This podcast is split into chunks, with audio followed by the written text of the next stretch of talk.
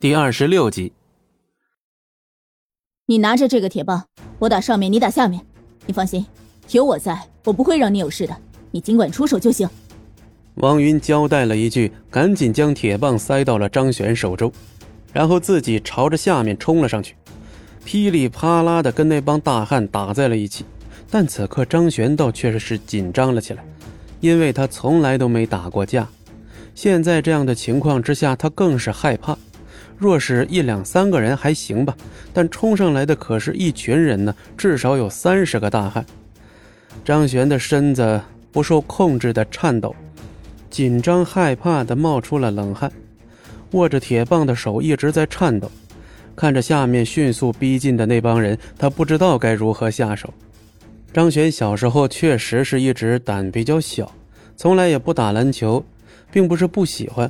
而是小时候被篮球撞过，所以一直心里有阴影。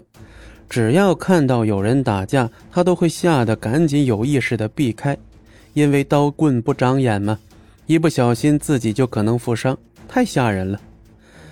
张璇大吼一声，将自己的铁棒高高举起来：“哎，我豁出去了！”现在已经由不得他继续思考了。这种情况不是你死就是我亡，根本没有选择的机会。他选择相信王云不会让他受到伤害，就算受到伤害又怎样？大不了头上碗大个疤。跟你们拼了！你们这帮混蛋！我只不过是想要回属于我的东西，我有错吗？张璇愤怒了，一边喊叫一边挥舞着铁棒，直接是一顿乱打，打到谁是谁，反正豁出去了。还好他站得够高，别人也不好攻击他。结果冲在最前面的一个大汉被张璇一棒子打中了脑袋。大汉身子太壮，整个身体往后倾倒，结果刷刷刷滚落了一片，压倒了一片人，那场面真是太爽了！我、我、我靠！我、我有那么厉害吗？张璇在惊讶之中还带着一丝惊喜和感动。果然，人站在上方有很大的优势，那一人倒，万人倒。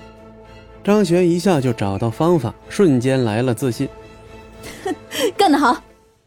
就在这时，王源回过头来，冲着张璇竖起大拇指，称赞了一句。张璇脸上露出激动和自豪的笑容：“不就是打架吗？拼了！你、你、你、你、你们上来呀！你们上来呀！”张璇一边大吼，一边挥舞着手中的铁棒。还别说，直接吓得那些刚冲上来的大汉瞬间将脖子缩了缩，因为张璇的气势上来了，那些家伙瞬间感到了被压制。都别害怕，冲！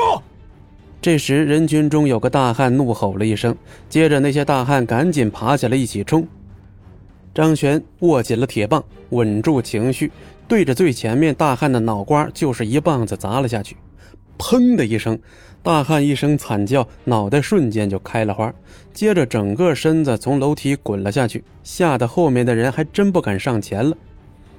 就在这个时候，不知道哪个狗日的居然搞偷袭，对着张璇的脑袋一棍子飞了过来，眼看张璇就要被棍子砸中脑袋。